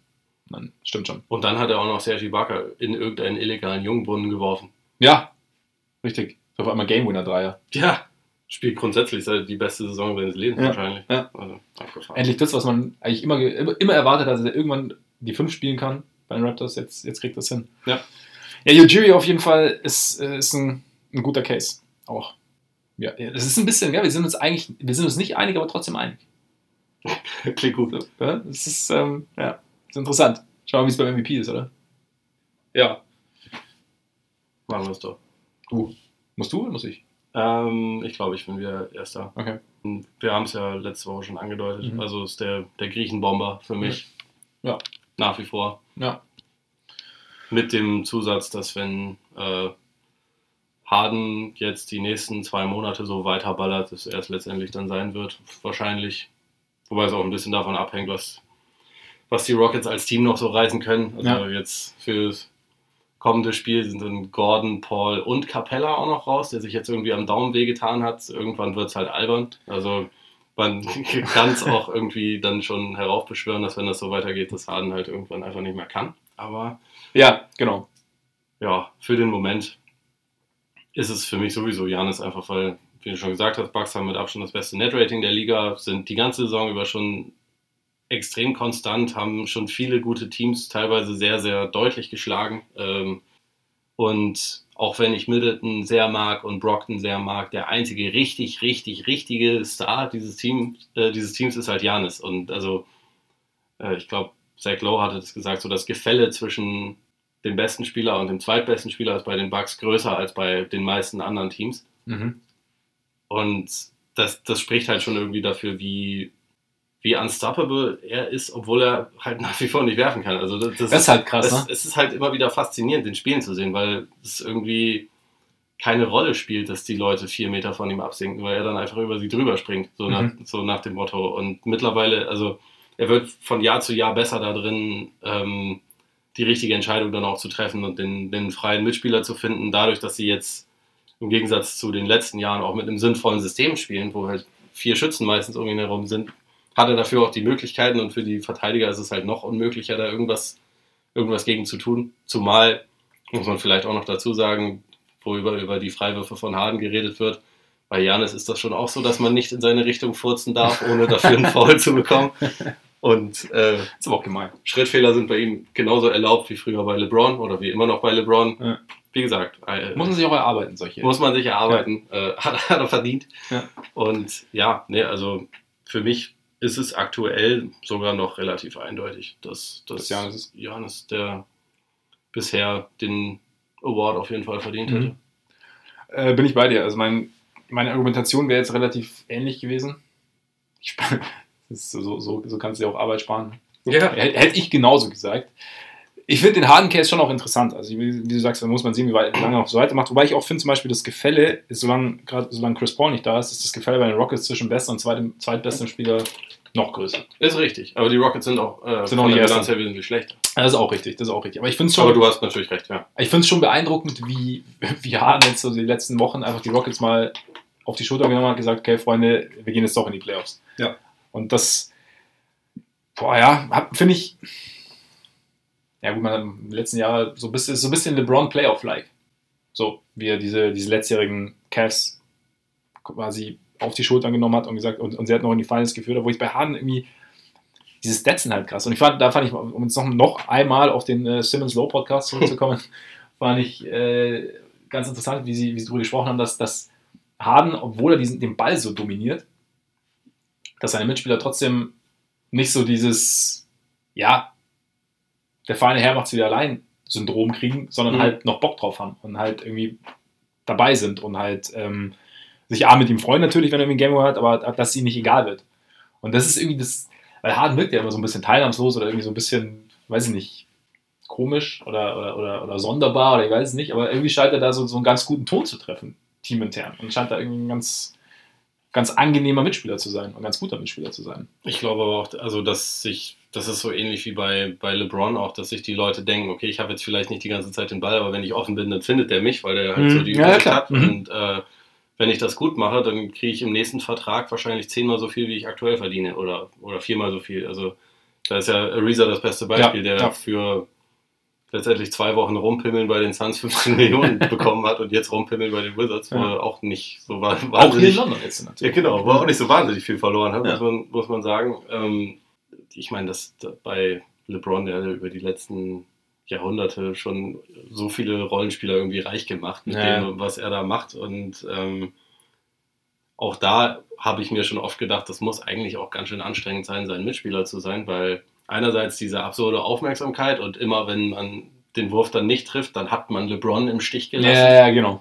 Das Ja. ist ja, also so extrem ist es zwar bei Harden nicht, aber ein bisschen in die Richtung geht es auch. Und du musst dich auch teilweise darauf einstellen, dass du mal fünf Minuten den Ball irgendwie gar nicht in der Hand hast. Mhm. Aber Was extrem schwierig ist eigentlich. Als es ist schwierig. Also für jeden, der irgendwie mal äh, eine Weile Basketball gespielt hat, das ist etwas, was man, wo man sich total dran gewöhnen muss. Ja. Und was sicherlich auch nicht jeder schafft. Also ist ja auch nicht so, dass, dass jeder irgendwie damit klarkommen würde. Ich erinnere an Dion Waiters damals, der irgendwie nach ein paar Wochen bei den, bei den Cavs dann raus war, nachdem er irgendwie das Stink-Eye auch von, von LeBron bekommen hat.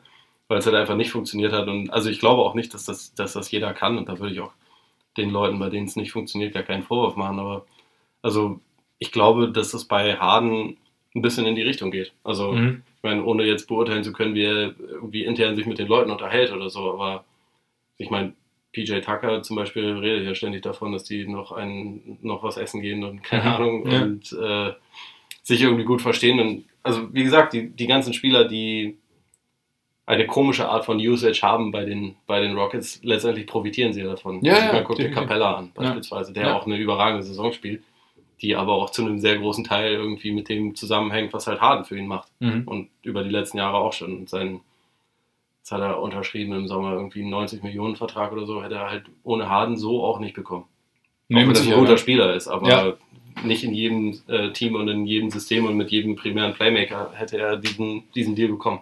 Ja, aber auf jeden Fall in der richtigen Situation. Ne, stimmt.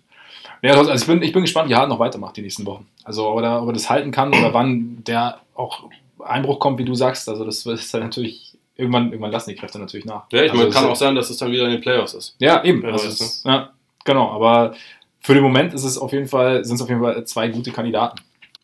Sollen wir mal. Hast du eine Nummer 3 oder ist es, oder ist es ein Zweikopfrennen?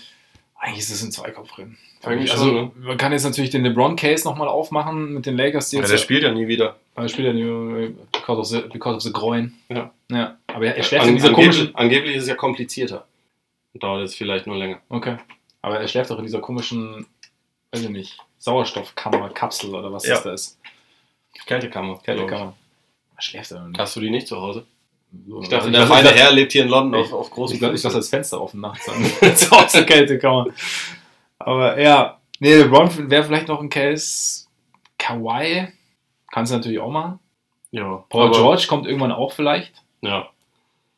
Aktuell würde ich fast sagen, Paul George wäre wär fast schon an dritter Stelle. Mhm. Einfach weil die anderen jeweils dann etwas längere Ausfallzeiten haben. Ja. Aber nee, wenn man ehrlich ist, an Harden und Janis führt aktuell Nee, kein. Weg vorbei. So ein bisschen über allem anderen noch. Ja. Aber was ja viel schöner ist, ist, dass wir uns mal anschauen, ich meine, wir reden über Stats, wir reden über Erfolg, wir reden darüber, äh, ist ganz nett, aber das bringt ja irgendwie nichts. Aber wer, wem schaut man denn am liebsten zu? Also einfach nur so rein so aus, aus ästhetischer Basketballsicht. Deshalb gibt es bei uns dieses Jahr, oder zumindest dieses Halbjahr, den Easy on the Eye Award. Und nachdem ich wieder dran bin, muss ich gestehen, bei mir ist es Kyrie Irving. Ich habe am Wochenende, ich habe am, hab am Wochenende habe ich äh, kurz Celtics gegen Magic geschaut und selbst da hatte ich Spaß.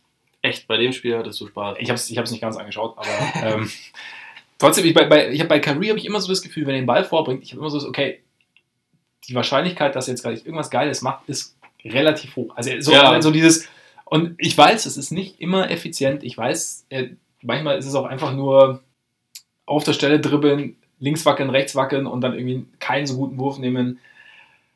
Er ist nicht der beste Spieler der Liga, aber es gibt irgendwie so diese, dieses, dieses Flair, das er hat und diese, diese Vielseitigkeit an, an Tricks und an, an, an Moves und die Sicherheit, wie er, mit der er am Korb abschließt, das finde ich schon, finde ich schon saugeil.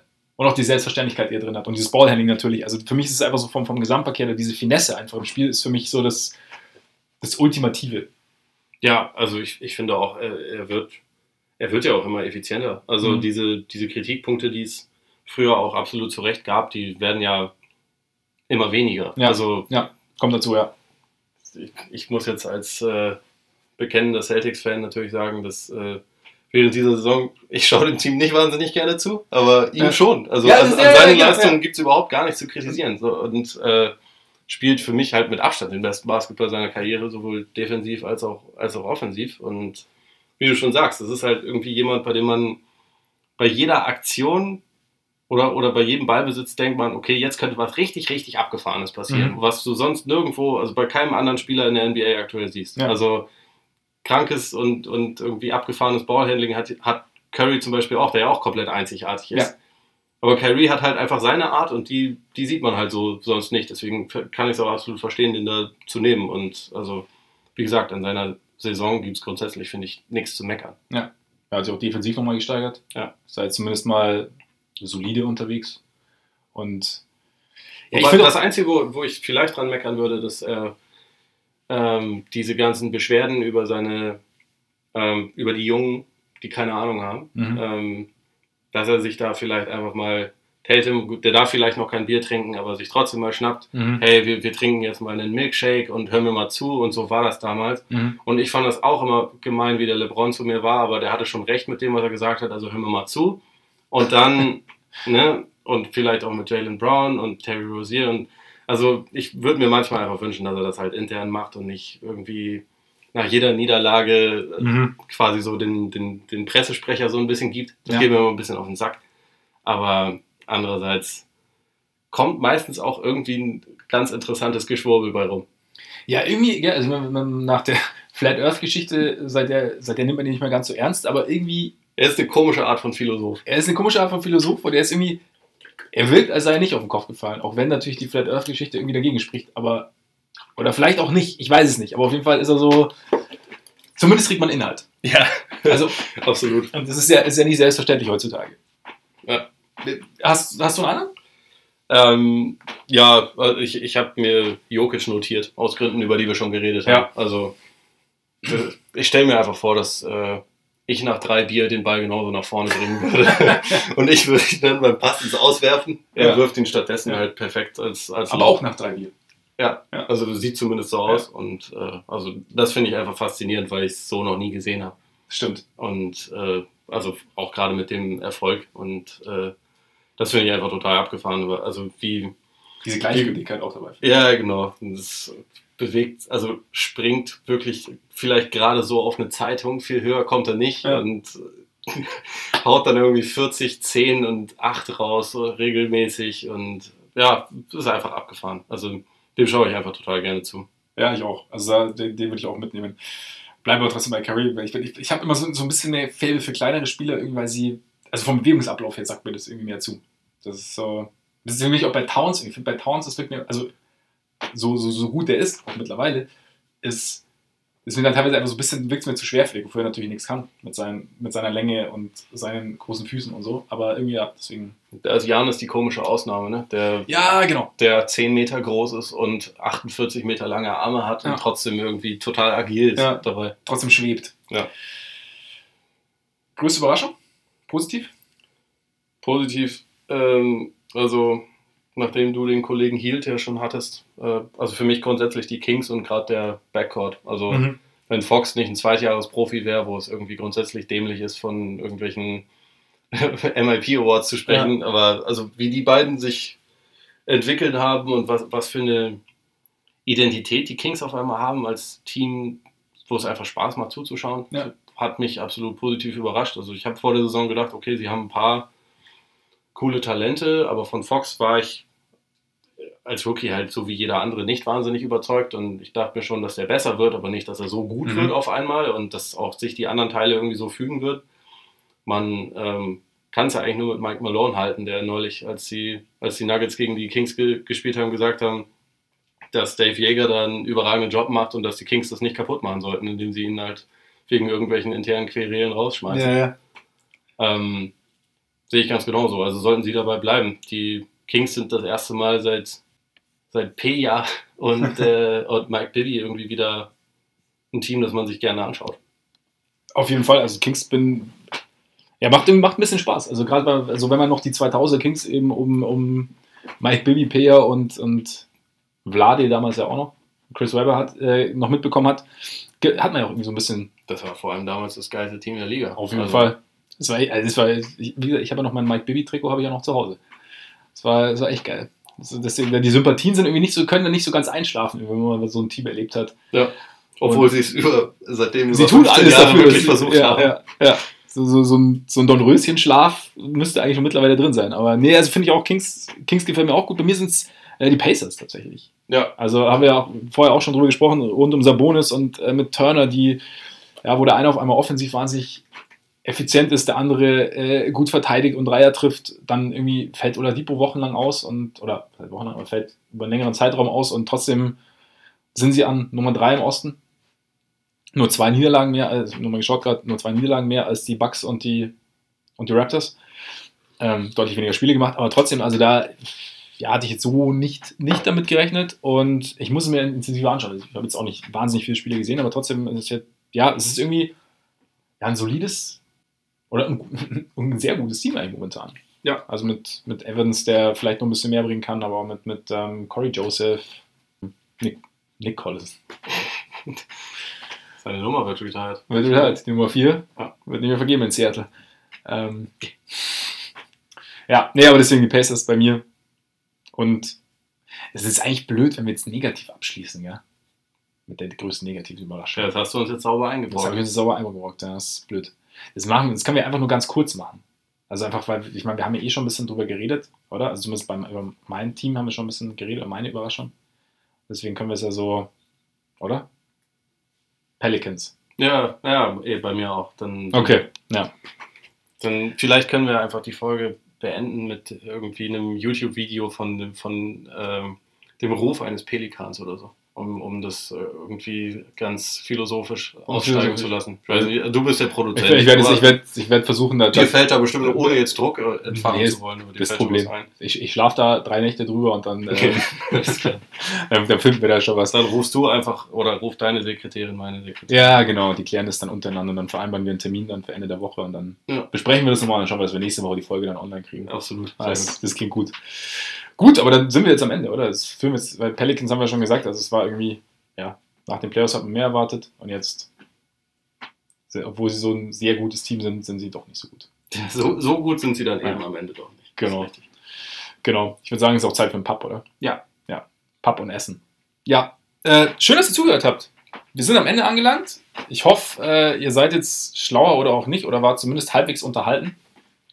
Und ja, wenn ihr halbwegs unterhalten wart oder wenn ihr sogar besser unterhalten wart, wenn es euch gefallen hat, erzählt es gern weiter. Hört hoffentlich nächste Woche wieder rein. Ole und ich schauen uns jetzt ein bisschen London an. Ole wird dann auch ähm, die Wizards und die Knicks ein bisschen näher kennenlernen im Verlauf der Woche. Ich nicht. Ich lasse es mir dann halt erzählen aus erster Hand und vielleicht reden wir ja nächsten Montag dann nochmal drüber. Ja, vielleicht müssen wir am Wochenende noch vier, vier Sonderfolgen dazu machen. Das kann sein. Ja. Das könnte spektakulär werden. Ja, ich Ja. denke auch. Da wird und äh, bestimmt sind auch wieder etliche Fußballer beim Spiel am, am, am Samstag, am Donnerstag. Und britische Influencer, die ich nicht kenne. Ja, Das war die letzten Jahre immer so total. also, weil sie auf der Videoleinwand gezeigt werden, ne? Und Ja, dann so, genau. Also, yeah, du denkst so, wer? das war genau in der, der, der Tonlage. Ja, ja, genau. Ja, von Ich daher, kenne nur Hustensaft, Jüngling und Moneyboy. das reicht aber auch. Ja. Mehr brauchst du nicht. Gut, in diesem Sinne würde ich sagen, hoffentlich hören wir uns nächste Woche wieder. Schön, dass ihr dabei wart. Genießt euren Tag, euren Abend, euren Morgen und bis bald. Reingehauen. Reingehauen.